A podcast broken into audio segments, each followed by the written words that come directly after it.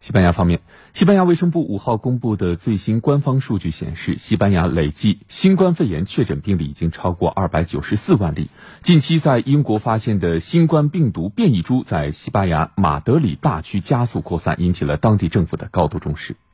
五号，西班牙马德里大区公共卫生部长萨帕特罗在新闻发布会上称，在马德里大区，英国发现的新冠病毒变异株仍在扩散。在一些大型医院，这种病毒变异株感染病例占所有阳性病例的百分之二十以上，个别地区占比甚至达到百分之五十以上。此外，马德里大区五号确诊首例巴西发现的新冠病毒变异株感染病例，南非发现的新冠病毒变异株疑似病例也正在调查分析之中。萨帕特罗说：“由于在加利西亚和加泰罗尼亚大区都已经确诊南非发现的新冠病毒变异株感染病例，因此马德里大区担心该大区也会出现这种变异株感染病例。”